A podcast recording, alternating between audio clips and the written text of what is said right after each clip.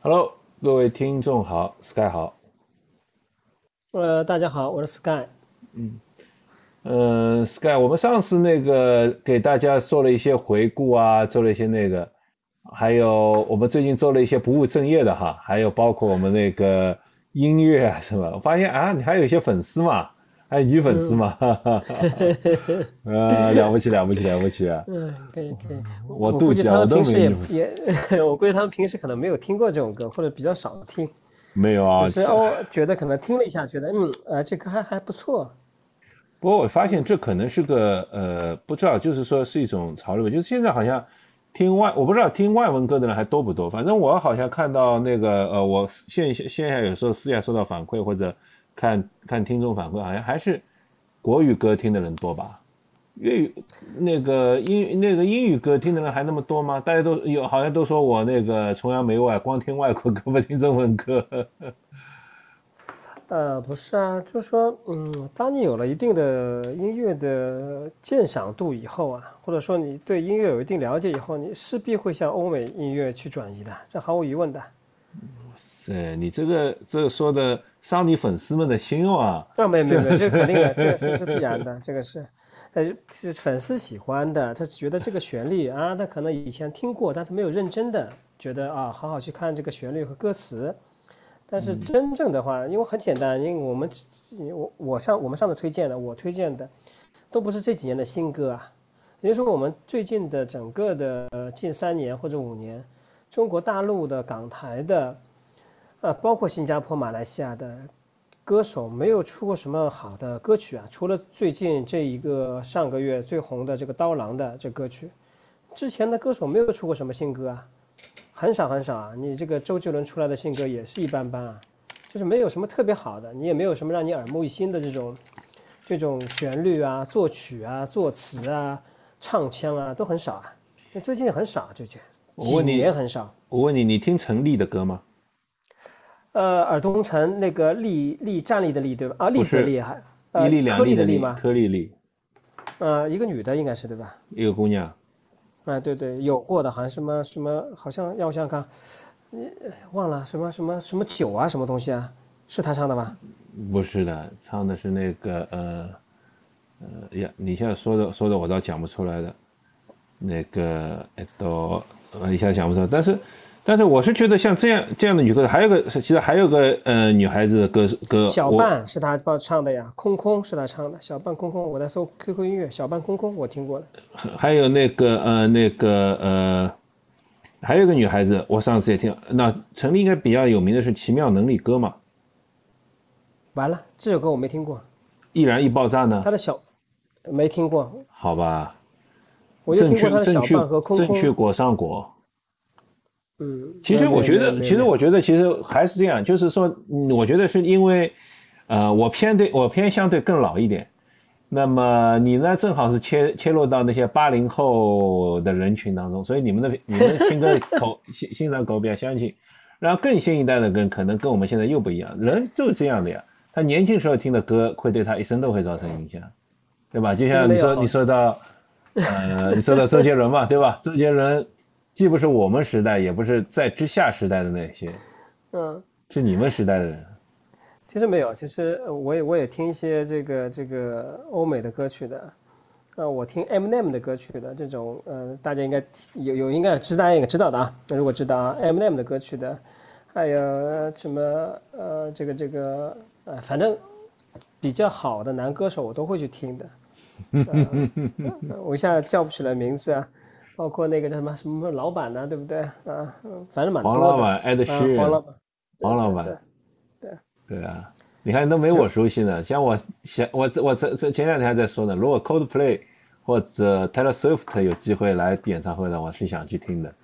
对啊，没有我我还是听的，只是我我跟大家讲了，我不太记歌名，也不太记歌手。比方我也会听刚刚什么什么老板的，什么 Shawn Mendes 的，我也会听，对不对？Ed Sheeran 我也会听，对不对？但是因为我没有去研究歌词，我只是就这个这个旋律这类的，我觉得哎，我还是蛮感兴趣的。不过话说回来，我最近这个我们做了节目以后，我写了两篇关于音乐的那个公众号。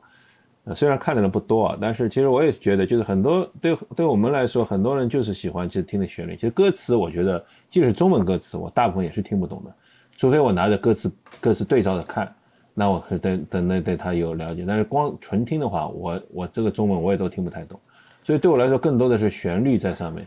那么话说回来，欧美的旋律啊，或这些呢，确实变化比中文的会多一点。对的。呃，既然扯到这，我们俩闲聊几句。就说你刚刚说年纪轻的一代，比方说我的这个我小朋友，呃，他会听这个这个这个叫什么叫什么？就就就什么？叫叫啥？叫叫蝴蝶有一首歌叫，是陶喆的，是很早很早的歌曲。我以前只听旋律的，不看歌词的，因为他听了，哎，我就渐渐把这个歌词重新看一遍啊，这个歌词写的非常棒。这这多少年前的歌了？就是那我为什么要说这个这一茬？就是我们认为这种呃这个这个歌老还是不老，歌手老还是不老？嗯，其实主要还是说这首歌能不能被流传下来，它的旋律、它的歌词啊，其实不论年龄的，不因为说他是那个年代的歌手，所以说现在零零后他不去听，也不是的，他们也是有自己的鉴赏眼光的，他们的听觉的。他们的鉴赏眼光当然很好了，因为他们接受的知识啊。学习的东西都比我们当年丰富的多，所以我很相信他们的那个呃鉴赏能力的。嗯。OK，在此谢谢这个喜欢听我歌的这个女粉丝，然后我也跟你们分享了我最近喜欢听的歌，啊，给你留了一个言，希望您可以看到。那我们先说今天聊一下我们今天的这个主题，啊，这个主题是我我提起来的，呃，我我本来想给杰夫讲一个故事。因为呃，这个礼拜我一个客户看到了我，呃，他就说啊，他说你还是这么啊，身材还这么 fit 啊，那我只能笑着这个呃这个应对，然后同事们就聚起来了，因为大家也比较熟，然后他忽然说了一句，他说这个呃这个中长跑或者跑步是中年男士的广场舞，嗯，我一下听了一下，我就愣了一下。其实为什么我会愣了一下呢？因为就是我当时也没有办法很好的回答他，啊呃，怎么样去应答他？但是我自己脑子里面在想，就是我在想我为什么跑步？因为我跑步的时候我也没有，呃，我十几年前就开始跑步了，我也没有受过这个啊中年危机的困扰，我也没有受过说身材发福的困扰。那为什么现在越来越多的人认为，就是说，哎，可能呃稍微有一点点年纪的男士去跑步？可能他是碰到了中年危机，啊，或者说为了摆脱中年油腻男的这种形象，所以我跟杰夫说一下，哎，我说我我我想说一下，就是我们到底为什么跑步？就是我们跑步的初衷是什么？呃，跑步，哎呀，我也不知道，反正我们就扯一扯吧，就是为什么跑步？我们就闲聊是吧？对对对对。其实闲聊也蛮好的，就是呃，作为我们闲聊陪伴大家嘛，对吧？嗯。其实我是蛮同意他的说法的，说实话，我觉得，觉得这个跑步作为广场舞，广场舞没什么不好呀。为什么大家觉得广场舞就是不好的事呢？嗯，广场舞挺好的呀。不不，我觉得跟广场舞还是有区别的啊。第一个广场舞，它首先它需要音乐陪伴的，它需要一个相对说一个固定的场地的，然后它是一个群体的运动的，然后它的音乐呢可能还会扰民，对不对？然后呢，他们是非常有组织性、纪律性的，然后他们可能会舞着剑，穿着统一的服装，可能或者舞着扇子，呃，但跑步跟他们还是不一样的。可是听你刚才定义，我觉得跑步任何一点都跟他们很很切合呀。你看，你我们上次还在讨，上期还在讨论，上两期还在讨论跑步的音乐问题，所以跑步也有音乐啊。然后在马拉松赛场上，我也无数次听到有人啊拿着手机外放或者扛着喇叭外放，然后在那边跑骑车的也很多啊。然后你说场地的话，当然广场舞的场地可能小一点，但是跑步的场地虽然大点，但是它也很固定啊。我看。大部分人每天的跑步场地也不是每天都在换吧，也就是那么绕着圈子一圈一圈跑，然后，然后更多一些人在体育场上跑四百米一圈，四百米一圈，那和拉磨的驴也差不多啊，在那边绕绕绕绕，对吧？你说统一的服装嘛，更不谈了，那个跑那些那些跑团啊什么，还那个我知道我好像看到那个什么 M M Fast，M M 什么什么跑团。甚至还和人家出联名了，对吧？嗯，那我为什么听到这个？到说到，就说到那个呃，扰民不扰民？其实我觉得跑步，你说扰民吗？也可以扰的呀，对吧？我 尤其是那些嗯长得很丑的男的。还有非得拖个光膀子在那边跑来跑去，即使即使身材再好，我都很讨厌看到光膀子男的。说实话，哎，我觉得非常非常扰民，非常扰我。哎，但这个很奇怪，哎，我们先把这个话题，这个小的，你提出这个小的话题先说一下，就是说，呃，其实你在美国读过书，那我有幸可以啊，经常啊，在呃，就接触过，但是你在欧美国家，其实运动很多男士都是。光膀子的，嗯，你说很多嘛也不见得，但是呢，人家光膀子都是很好看的人在光膀子，运动员运动员级别的人在光膀子，那我也就忍受了。虽然我不喜欢，但是我觉得还蛮好看。但是国内那些跑步人算什么乱七八糟的，一群排骨精英在那边。自以为好像很好看，这是两种差，这是很差的差别，好吧？哦耶，你看看你这个，你这个话题，我觉得这个，我保持美的东西，你像你像你像那个大卫像，人家这种美的东西，他光膀在那边，我在那边几千年我都觉得很美好吧？然后如果弄个大肚子油腻男站在旁边光膀子的话，我绝对不喜欢看，绝对就是老。我觉得这，我觉得我不是，我觉得这跟我们肤色有关系，我们肤色有关，我们的肤色相对来说比较白。那比较白，因为阳光一打上去以后，一打上去以后呢，再白会有人家白人白吧？我跟你说，其实我们肤色不是白，我们是肤色是黄，黄的如果晒黑了以后，土黄土黄、焦黄焦黄的，很不好看。偏黑的黄黄种人其实皮肤不能黑，一黑就很难看的，就黑黄黑黄那种。你索性黑的像黑人那么黑，黑珍珠一样也很好看。白了那么那么就闪闪白，你那你得黄总你能有人家白人白吗你？嗯嗯，OK OK，这个话题过，这个话题过掉，这个话题过掉。啊，那我就就这个我们要要要回顾一下，我就是我们俩还把这个简单回顾一下。就杰夫当初我们其实介绍过，就当初你为什么会开始跑步，或者比较认真的开始训练去？那我觉得差不多，因为我觉得应该在你呃三岁出头的年纪，差不多。没有，哪有那么。哪有那么早啊？我三十岁出头的时候，哦，其实话说回来，如果说你要说三十岁出头年年，我其实我最早跑步的时候是二零零二年、零三年时候，那个是二十年前了。因为那时候我在呃准备出国读书嘛，所以过着日夜颠倒的生活，那觉得身体都垮掉了，所以逐渐出去跑跑步，然后锻炼锻炼身体。那时候还穿着一双篮球鞋去跑，嗯，那个但那时候你就没什么目的嘛，就是晚上就是呃九十点钟。然后出去狂跑一圈，跑个照现在照现在看，以前觉得跑老远了，现在我看看距离嘛，也就三四公里吧，两三公里，三四公里。那时候已经觉得挺远的了，对吧？那时候觉得很很牛了，好吧？那时候觉得很牛啊。现在看看两三公里、三四公里嘛。但是呃呃，你说，我为什么问这个问题？其实你跑步时间也不晚，就是不晚啊。那肯定我我对我来讲的话，我年轻时候，呃。那怎么说啊？就是我也跑过步，但是不是正规训练，就是啊，我我可能要求自己早上起来去跑个步，或者周末跑步。在我读书的时候，然后我工作之后，我消停了很长一段时间，就是没有跑步。然后我可能在三十岁之前，三十岁出头开始陆陆续续的断断续开始跑步，然后在三十岁的可能三十四五啊左右开始认真的跑步。就是我本身我自己没有间断过这个跑步这项活动。只是没有很规律的去做，就是可能在可能三十四五以后，我是比较规律去做，就是可能一个礼拜你你你就是有一个这样的一个训练计划，可能会跑三次或者五次，你备赛期可能会更长，但是我并没有感觉到说是我一定到了呃中年，我也不认为我是中年啊，可能是我这个有一个否定的意思啊，就是说我也不一定认为我是中年，那为什么就说，哎，你现在？呃，就这这个这个这个这个，我这个朋友或者这个人给我的一个信息就是说，第一个可能到了类似我这样的年纪，呃，保持这样的一个身材，呃，他可能是一个褒奖的态度啊，就可能在在他眼睛里可能不是很多啊，这是第一种。第二种就是说，哎，呃，这个你你热爱跑步像运动，就是一个呃类似于像呃这样一个广场舞的这样的一个群体活动。所以当初我我刚说我已经很懵。因为什么懵的原因？我并不是因为我到了这样的一个年纪，我才开始去跑步，那我也没办法这样解释，啰里吧嗦说一堆。我很年轻的时候我就开始跑步啦，这个也没办法去说，对不对？因为这个就是我的生活的一部分。我想表示的是，它并不是因为我到这个年纪以后我就开始跑步了。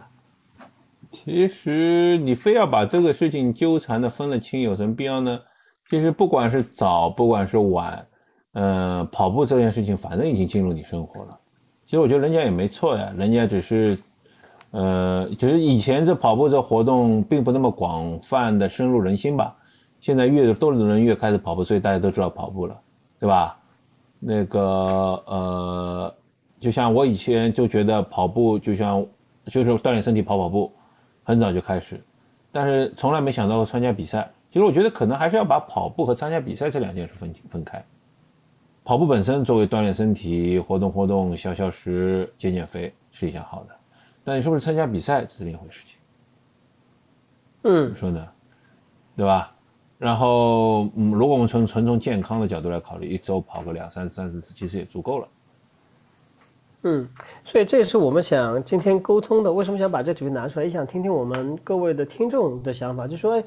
呃，我我说出了这个小故事，可能我内心有一点点呃呃纠结，那我也不知道各位我们的听众听我们的栏目，就说哎，你的跑步的初衷什么？比方上一期我们的一个忠实听众就跟我们讲，哎，他说我跑步肯定不是为了节食啊，我跑步就是为了我可以吃更多的美食啊，啊，因为我可以消耗掉嘛，所以我可以有资本去吃嘛，那这也算一个跑步的一个理由。那可能还有就是说。呃，跑步也可以帮你的身材可以呃保持的比较好，你的精神状态比较好。另外，我也认为可能热爱跑步、热爱运动的人，相对来讲都是呃情绪上比较阳光的，或者想去接近阳光的这种啊啊，这是我个人的一个呃认为啊。所以我不知道大家的想跑步的这种因由什么。那我的因由就是我以前就有类似的习惯，然后呢。呃，慢慢的把这种习惯呢变成一种训，呃，就是比方可能我有些比赛了，然后把这种习惯变成训练的一个日程了。还有就是我本身我个人对呃这项活动我还保持着一个进取心，或者有的时候会有一种竞争的一种心态在里面，就是我觉得我可以去跑得比别人快，这是我前几年的想法。但这几年呢，我又慢慢变化掉了。我觉得，呃，我的目标可能是比我昨天或者比我上一个年度，呃，训练的更积极，我的成绩有所提高，啊，这是我跑步的一个呃基本的一个目的啊。对啊，我觉得我我开始跑步其实最早，如果说追溯到最早以前，就是刚才我说的，那时候呃，准备准备出国，在家里读书的时候，为了保持身体健康嘛，呃，因为日夜颠倒，实在觉得自己有点有点有点有点那个吃吃不消。那如果说之后我断了很多年，然后再跑步，应该是从，呃一几年吧，一一年、一二年的时候开始吧。那时候其实我觉得我跑步还是为了减肥嘛。那时候确实也很胖嘛。哈哈哈。结婚了以后，生了孩子以后，肯定是会肯定是会胖一些的，你说是吧？嗯。然后，然后那个呃，我前面还把我自己的那个照片给照片给翻出来。啊，正好翻到，应该说正好翻到，然后 那时候也是肥嘟嘟，肥嘟嘟，蛮可爱的。那瘦到后来瘦到什么程度呢？就是说，呃，不知道大家大家有没有这体会？就是我那时候，呃，就是我结婚的时候嘛，还是不算最胖的时候。结婚的时候其实还是蛮瘦的，但是我那时候订的结婚戒指戴的刚刚好。后来我跑步跑了一段时候以后，我的结婚戒指又没法戴了，因为什么呢？因为只要我手手手一松开。这戒指自然而然就滑下来了，就瘦到整个人就从前缩水缩下去了，连手指都细了，就是这种程度。所以，所以，所以，所以，我觉得这个跑步至少对我来说这个功效的。后来嘛，后来嘛，其实其实也就走上这条路嘛，就是人们总归有点进取心，对吧？从跑步开始到半程马拉松，啊，半程马拉松，其实完完成第一个半程马拉松时候是我最快的时候。我觉得为什么是快的时候呢？因为那时候其实呃跑到十六公里已经快跑不动了嘛，然后后面五公里是勉强跑完，那跑完以后那个脚都疼的，一两周都疼的，有有点瘸的，就是那种程度。然后那时候我都觉得啊，跟人家跟我那时候内心戏很多的，跟人家比如说跟同事团建啊什么，做一些运动类项目，我觉得。我一个能跑马拉松的人跟你们在一起，这个岂不是有点啊？带带你们嘛？呃，我袒露我的内心啊，我一下无法袒露我的内心，对吧？真的是有有挺有趣的，就是虽然现在看起来那时候还是很很很很很天真可爱的那种，虽然那时候也是啊，想想看，应该也是三十大几岁了吧，但是确实是认为自己人生中完成了一个非常了不起的事情。对吧？从从第一个没比赛到第一个完成第一个半程马拉松，这真的是很开心的。然后之后就是到处去去比赛啊。现在叫我什么跑到外面城市，别说去跑个马拉松了啊，别说跑个半程马拉松了，叫我跑到地方去跑个马拉松，我都不是很有很高兴，觉得太浪费时间。嗯，对吧？就是你会，对。你有这感觉吧？那时候。嗯，我的感觉，我的经历是比较特别的，因为我跟各位听众也稍微讲一下。就是我没有我参加第一第一个报的上海的全程马拉松，但是我跑到半程我就结束了，啊，这个我跟呃杰夫你说过的，还有跟上我们一个共同小伙伴也说过的，因为那次我的目标就是跑个半程，但是呢我没有参加过全程马拉松，我就去香港跑了五十公里越野赛，然后我再回过头来再去跑的马拉松。就是我一下子把我的目标定得很高，你知道吗？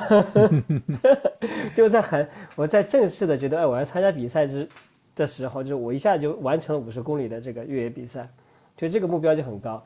然后我我那几年我就一直在哎我我觉得我就觉得我在越野这个方面有一点天赋。呃，我之前跟大家吹过牛，就是我在下坡的时候，我的我对路线的判断和速度的控制呃异常之好。然后我比较强的这种呃进取心和忍耐力，所以我认为这个到山上以后，我的整个的人的精神感觉就不一样。但后来为什么回到这个路跑？有很大一部分原因就是我在山地上没有办法得到更多的成绩的提高。这个里面主要两部分的原因，第一个部分就是我因为我们生活在地方没有办法很方便的接近这种山径，那你就要去山径进行一个训练，实地训练是非常不方便的。然后你一一旦去做的话，你消耗很多的时间，呃，还有很多钱，啊，然后你报越野比赛的话，也要东跑西颠的，这是一个原因。第二个原因的话，就是说，呃呃，路跑肯定是整个越野比赛的一个基础中的基础。那我当初想，就是我的路跑成绩也没有达到很好，你怎么怎么能期待自己说在越野跑上的成绩可以更加提升一波？我也不觉得我有这样的能力，所以我想，哎，我还是回过头来把这个路跑成绩提高。所以其实倒着做的，那其实我觉得正常做应该是在我相对来说我的年纪更小一些、更年纪轻一些的时候，去把路跑成绩给提高一下，因为你整个的可能身体状态啊、你的恢复能力啊，肯定是要比你年岁长了以后好很多嘛。所以我变成我倒过来做了。那回答杰夫刚问题，那肯定是了，就是说你跑步有两个方面可以提高你的这种这个叫什么荣誉心啊。第一个就是你的完成的这个比赛的。长度嘛，就是你我从半马开始到全马，然后到超马，然后你再完成约比赛，从五十公里、七十公里到一百八十公里，甚至你可以有能力的话，你可以去完成一百 mile 的，就是一百六十八公里这种比赛，那你肯定每完成一个，你都会心里非常的开心，非常的满足嘛，因为这种满足感或者这种开心感会让你追求下一个目标去。嗯。是的呀，就是其实话好说回来，看看我们当年是多么浪费啊！现在上马的名额真的是，你买买都不一定买得到，用慈善名额买都不一定买得到。现在当年我们什么，像当年我们随便抛弃。对，上马现在慈善是三千一个吧，还而且还要抢吧？对，要抢，大概就一两分钟里就能抢完了。嗯。然后像我们当年对吧，就真是很奢侈浪费，想不去就不去，想那个玩就玩，真的是。太太太太那，先没从来没想到马拉松会变成这么火一个项目。对，那个那个时候比较少，比较少人也不是特别多，对吧？人也不是特别多，不像就是一下子就火爆起来了嘛，对吧？这马拉松这个运动是是是，但是也很高兴了，就是看到，虽然我也很遗憾，就是没有再早十年，就像你说的，再再早十年努努力，那个呃，把这个马拉松成绩提高。其实说实话，马拉松跑步成绩永远是一个基础。不管你练什么项目，不管你做什么运动，跑步永远是基础。能把跑步能力练上去后，对任何项目都有帮助的。我现在也很痛苦，就是因为现在随着年龄增大，那个呃恢复能力下降了。然后其实你刚才说到，我觉得还想的一个原因就是家庭的因素增多了嘛，经常会被打断、打扰掉、打扰掉我们的计划。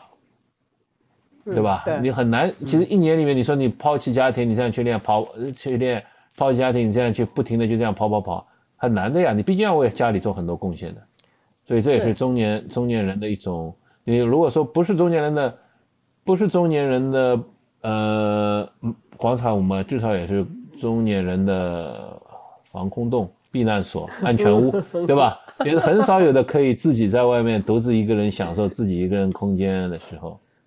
嗯，所以这这挺好。这段话的话，我觉得我们听众应该有不同年龄层次的。如果你可能呃是二十几岁的，二二十三四，或是更年长一些的小哥，那我我我。我跟 Jeff 给你的建议就是说，如果你热爱跑步的话，那你要趁这个年纪，好好的训练啊，尽快的出成绩，啊，这个呃，路跑肯定是相对来讲比较容易出成绩的，啊，还有就是我们其实不是职业运动员了，我们也不是靠这个吃饭的。我记得我跑了那么多比赛，我就就上过一次领奖台，是第八名、第九名，我记得。能上领奖台已经很了不起了，好吧？因为男性本身就比女性困难很多。而女性、女女性、女运动员更更容易上领奖台一些。嗯，对。那我觉得可能就是呃，其他那些如果年纪，比如比方三十呃五六岁、三七八岁的，我们可能大家想法可能更一致，就说你的时间不是那么从容的可以去安排嘛。然后我们也不是靠这个吃饭的，我们更多的是寻求一种呃自我的认可、他人的认可，呃，然后自我的一种荣耀的一种升华，对吧？那我觉得这。大家就这应该是抱着这样的目的去的，所以这个这个心态上可能会稍微那什么一些，更加趋于平和。我也是近两三年开始心态趋于平和，我觉得前几年我的训练还是比较，至少从心态上来讲不是那么平和的。我一到赛场上以后，我就整个的人就非常的亢奋，而且呃比较容易的就说属于那种 all in 的状态。就我甚至可以跑到，我记得有一次跑好那个那个什么什么什么台山呢，有什么几座峰啊连串。我跑好以后回到这个床上以后，都是人是吃不下晚饭的，然后人是身体是冰冷的，就是这种后来啊，你评估一下，其实你身体属于透支的这种情况。不是，这是这是很正常的，这是肾上腺素肾上腺素那个哐冲进来以后。这种没有这么轻，没有这么快的那个快的消退掉，要代谢掉一段时间，这个很正常。我一我一直这样的，我一直这样的，一直这样子，就是就是就是大比赛好以后，当天晚上就特别累，大比赛好特别累，嗯，当晚绝对睡不好的，嗯，大部分人都这样，这个你不用担心，大部分人都这样，嗯嗯，那时候我跟你说，赛后最好的补给什么？吃个大汉堡，大汉堡，吃汉堡，汉堡绝对是好吃。那时候最就是肯定吃得下汉堡，真的。嗯，嗯，哎，所以说，呃，最近几年我们也没有参加过什么比赛，所以其实啊，你说跑步，我为什么说我们最近没有参加比赛？就是大家也知道，这个近三年的，你可能唯一的可能可以参加一场或者越野比赛或一场马拉松，基本上其实断断续续的。那其实我们更要问自己这样的问题，其实我们更容易回答这样一个问题：那你跑步为了什么呢？你其实也没有比赛啊，对不对？那我们可能是期待下一场比赛的到来，我们等待下一场比赛。这个其实是一个很好的问题，就是就是当没有比赛，当你没有办法实现你的三零零目标，当你没有办法去装逼的时候，你还愿意继续跑步吗？我觉得可以留给观众也想一想这个事情，就是你是真心是热爱跑步这件事情，还是？想要着跑步带来给你那种众人关注，那种啊可以出去跟人吹牛，可以装逼的那种感觉吗？对不对？我觉得就像我从零几年开始跑步，一直到一几年开始比赛，呃，有时候也也会吹牛，但是其实那十几年当中，我当然是没有什么正规训练，但是我时不时的会出去跑两场步。那我觉得从这点上，我觉得我还是蛮喜欢跑步的，就是就是能坚持下去，然后没比赛也能，就当时也没比赛这想法，那个呃，那么我就觉得，对吧，Sky，就是就是就回到这三年里面，当真没比赛，邓总，你还愿意继续练吗？没错，这是个好问题，嗯，非常好的问题，对的，嗯，对。所以今天我们聊这些东西，嗯，我也不知道会会会会给观众带来什么，但是我总希望就觉得，还有就是，我其实觉得还有一个还有一个，其实我有一个附属性的问题哈，就是你很热爱跑步，我很热爱跑步，大家很热爱跑步，但有没有想过一天，当有一天不能跑步了怎么办？因为伤病也好，因为什么也好，都很有可能。我想过这事情，就比如说有一天我医生告诉我说你的膝盖也好，那什么也好，你没法跑步了，那你怎么办？你想跑吗？还是你换一个运动？还是或者说甚至于说我们更极端情况，某军某 A 军他因为车祸吧，这个这其实也很多的，就是运动专业运动员中也很多的，那个因为受伤，因为车祸没法跑，没法动了，可能上少了一条腿，少了还愿意继续吗？对，你是热爱这个运动，运热爱运动，还是热爱？运动带给你那些啊光环呢，有点深刻了哈。嗯嗯，OK OK，但我觉得呃，我们虽然有点有点呃东一榔头西一棒子，呃，但是我觉得我们其实就是我们大家想的问题，就可能你也会想到，或者你也没有，你或者你暂时也没有为这些问题所去困扰，但是呃，没有问题，没有被这些问题困扰当然是最好的。但如果说你为被这些问题困扰，那也可以试着来想象我们当刚提出的一些小小的问题，可以想一想。那我自认为我自己的心里当中有一个这样的一个答案，那我觉得这是我生活的一部分，啊，它是自然而然的发生的。那如果它是你生活的一部分，或是我生活的一部分，它会来也会走，嗯，啊，来时就珍惜吧，走时不要。眷恋，是的呀，是的，是的，是是。其实我最近也在很，其实我提出这个问题，就是最近我其实也因为一些状况也在挣扎在这事情上。有些有些事情是不是要放弃？有些事情是不是要放弃？放弃的话，你就很多的积累，你就你就你就那个了。哦，我最近读了书啊，杰夫，我可以送你一句话啊，叫说什么？叫既往不念，当下不杂，啊，就是未来不迎，对吧？送给你，送给你。道理谁都懂，道理谁都懂，关键是你能不能做到。这个是才，这是我最近最大的感悟，就是没有人是，其实没有一个人是傻瓜。就是你跟你跟你跟别人说教也好，你跟别人给别人劝说，就甚至于我们的孩子，我们在跟他们说啊，沟通啊，讲道理啊什么，其实你以为他不懂吗？他当然也懂哦。就像刚才你说给二三十岁的年轻人一些建议，其实我刚才就在想这个事情。他们不懂吗？他们当然也懂这些道理，只是对他们来说，他们的优先级不一样。他们有些做得到，有些做不到，有些是根本就像我就是说，刚才说就是优先级不一样。他对对他来说，那个你说的这东西他懂，但是他不不放在优先考虑，就是这道理嘛，对吧？嗯，当初说你怎么没提醒我？说哎，你先你先把这个这个这个这个路跑先练练好，少跑点越野跑。我跟你说过的呀，我那时候我就傻乎乎的，我操，一天到晚在山上转。我跟你说过的呀，你不听我呀，我一直跟你啊，Sky 啊，你那个，你那个呃是有潜力的，你不要浪费啊。你我一直认为你你你那个潜力很大的，你那个呃应该是。不过不过话说回来，就像我刚才说的嘛，道理谁都懂，只是当时年轻的时候没有把这个作为更重要的事情，对吧？没错，没错。嗯嗯，我不懂去训练，对吧？你也懂啊。当初当当初的概念就是说，我要留在山里面，对不对？我要在山里面晃悠，对不对？对对。觉得那个很刺激，对不对？比路跑好玩多了，对吧？对，路跑很枯燥、很无聊的呀。我为什么我去玩铁人三项也是这个道理啊？路跑很枯燥、很无聊，而且很痛苦。嗯。那个，我下下期我们准备，我我我们不是说计划讲一讲怎么训练嘛？其实我那下期我就会讲一个最极端的训练方法。一定对成高成绩提高有作用。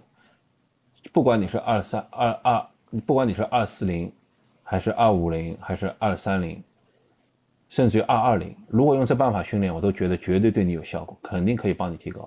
但是我敢保证，十个人里面九个人坚持不下来。嗯，九个人坚持不下来，这个训练法就完全是训练你的精神强度的。我们下留个悬念，下次再说。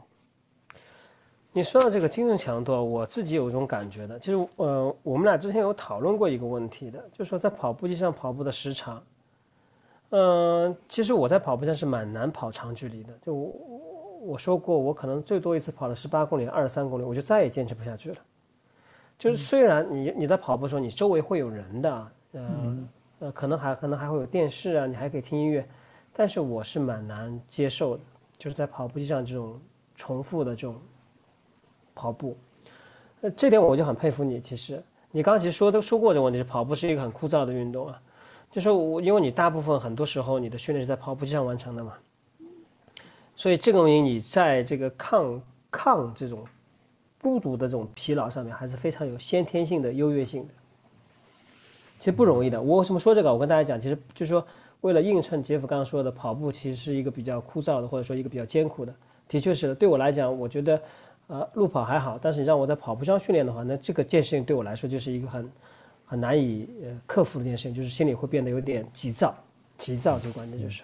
嗯嗯，这个其实我觉得也不重要，为什么？就看跑步对你来说是是意味着什么。我跟你说，比如就大部分人说，我就是跑步，就是对大部分人来说，跑步就是来来玩的，我就是想享受跑步的，那何必把自己弄得这么辛苦折磨呢？对吧？就算是你，就像有些人不跑，从来不跑间歇，不跑强度，他觉得我没必要把自己弄得这么辛苦，我就是想享受跑步来的，那就跑，那就这样跑呗，那场玩。那当然，如果你做要要有成绩，一定要什么，那是另一回事情，你也要有个计划，有个坚持，有什么？对吧？人生毕竟不光是跑步，就是其实我们再换个角度来说，有些人打麻将，有些人下棋，有些人看书，有些人看电影，都是一种娱乐，都是一种打发时间的做法。那我们说跑步也是一种这个做法，打发时间一种娱乐的做法，也不为错。嗯，也不会错。当然，跑步是可以给你带来很多什么好处，健康啊，身材消瘦啊，嗯，等等的。那它也有害处啊，对吧？所以我们任何事情不能只看好处，不看坏处，不看坏处好处，都是不同的选择。我们又上点，又上了点价值，哈哈，对吧？你说你说打麻将好吧？打麻将也蛮好的，你可以和朋友交流，可以和朋友交往，也是一种很放松的身心愉悦的事情。只要不只要控制住度嘛，任何事情控制住度。跑步你说健康吗？健康的，但是你控制不住度。我看有些人那个什么什么一天跑二十了，天天跑了，或者。一天跑十，我觉得还是可以接受，但一天跑到二十公里这种，那或者更多的话，每个月跑出五百、六百，那个，即使你是再强悍的先天体质，我觉得都会对身体是有伤害的。所以，所以都是一种啊。我们是不是聊的有点？漫无目的啊，就随便瞎聊天了嘛。嗯，对，有一点点的。呃，不过也无所谓了，对吧？呃，其实有一本英文书啊，其实我有我我如果以谁有兴趣看英文书的，就是可以去看看，就是它的名字就叫《Why We Run》，很厚很厚很厚很厚的一本书，词典那么厚，我是没把它啃完，我昨天翻了一些东西，但我没把它啃完。那他从心理学、生理学，从人类基因，从各种角度来讨论了为什么会跑步，也蛮有意思的。嗯，OK。更何况跑步还能给我们增加一个新的开销渠道呢，对吧？买东西买买买买买买买也是让人愉悦的一件事情啊。那么为了跑步买买买，对吧？啊，名打着那种为健康、为为那个那个呃，小这种也是对吧？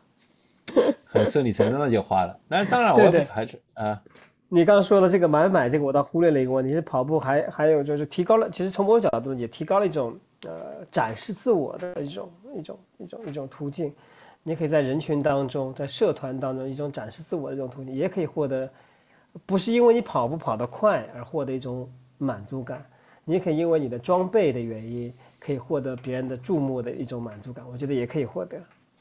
你刚才讲到跑团什么，我又想起来一个事情，就是说我最近正在计划写一篇文章，就是叫《人与世界的连接》，就是其实就是你发现吧，随着人年龄增大，就像我们现在从你你你从小学到中学到大学到单位，就是你周围的人群一直在变换的。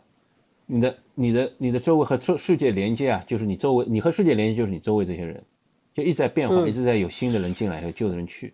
但随着人直到中年以后，其实这个步子就停了，因为到中年以后，你工作也不会有大变动。说实话，大部分人，大部分人失业就退休了，很难找工作。然后你呢，你的家庭也很固定了，对吧？你会处于一种为什么有中年危机？为什么会会有这个？就是你就处于一种社交停滞或者和世界连接就停滞状态了。那么其实像跑步也好，跳广场舞也好，就是给你给你带来一个新的，就等于给你周围的啊水塘又搅了搅，给你认识机会认识新的人，甚至于比如说你四五十岁的人，你还能很有机会和一些二三十岁的人有共同语言交流。你在单位里跟二三十岁人交流，人家绝对不理你的，好吧？老头子有什么话好说的？但是大家聊跑步、聊运动，哎，你可以和二十几岁人很有交、很很有那个，然后同时给大家给就就给这些中年人也增加了很多那些啊活力嘛。我记得有很多很多好很很好的朋友啊，三十多，现在当然二十多岁没有了，以前二十多岁，现在他们已经都三十多岁了，但和我年龄也有一定差距。都是都是因为通过运动认识的，然后逐渐逐渐大家共同的爱好就成了更好的朋友，对吧？你有没有发现这个问题？其实到中间以后，你交朋友的渠道很少的，你要么就同事，要么就客户，嗯，没了，对，没了，就增加了话题性，增加了一种联系的纽带。所以你有各种爱好，不管是跑步也好，不管是广场舞也好，就是真的是从这角度来说，满足人的精神需求也是一种一种很重要的啊。嗯，对，赞成，这个赞成。嗯嗯嗯，还有什么可聊的吗？没有什么可聊的了。呃，我就是要回复一下啊，今天的这个话题我没有什么可聊的，你还有吗？我也没什么特别其他想聊的，反正我觉得我们随便瞎聊聊也也也也聊了这些差不多了。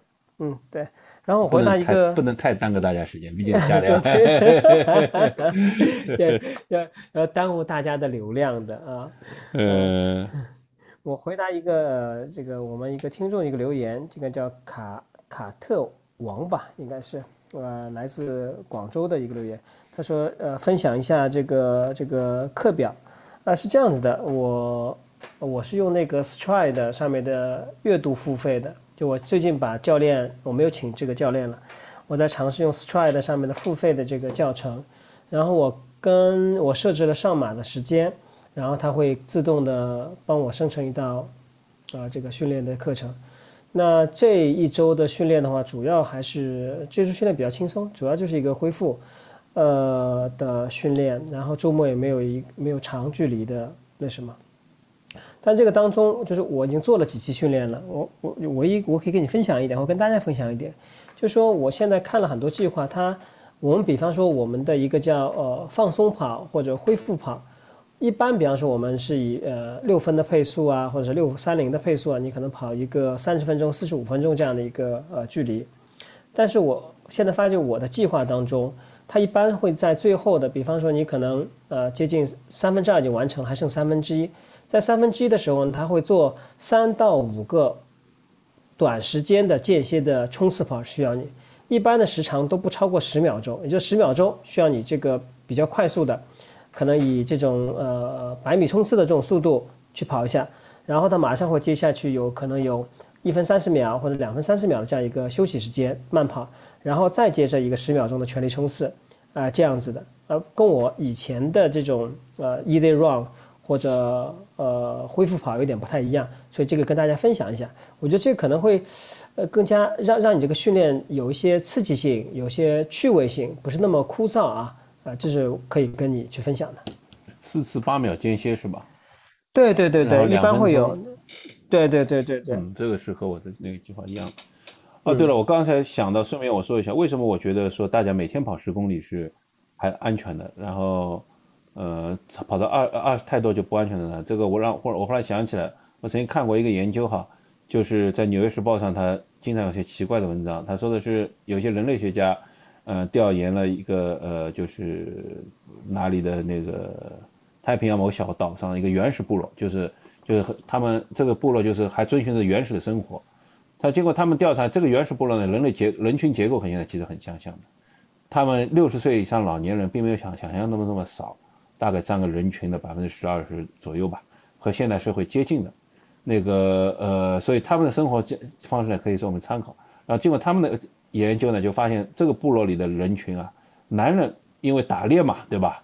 平均每天运动是十公里左右，女性稍微少一点，因为女性有很多家里家里的工作，所以女性平均每天大概六七公里左右，所以她们也会正常的活到老年，这是正常的一个。所以从人类从进化角度来说，每天十公里没有问题。